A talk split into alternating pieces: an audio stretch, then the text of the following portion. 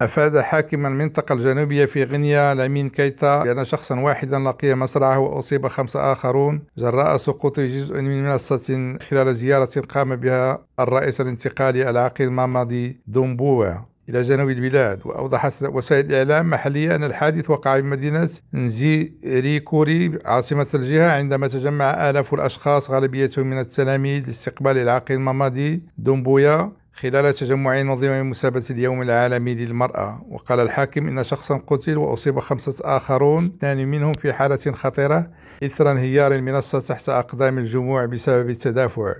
وحسب الجبهة الوطنية للدفاع عن الدستور وهي مجموعة تعنى بالدفاع عن الحقوق فإن الأمر يتعلق بتلميذ يبلغ من العمر 13 سنة. لنا حبد كريم ريم راديو دكار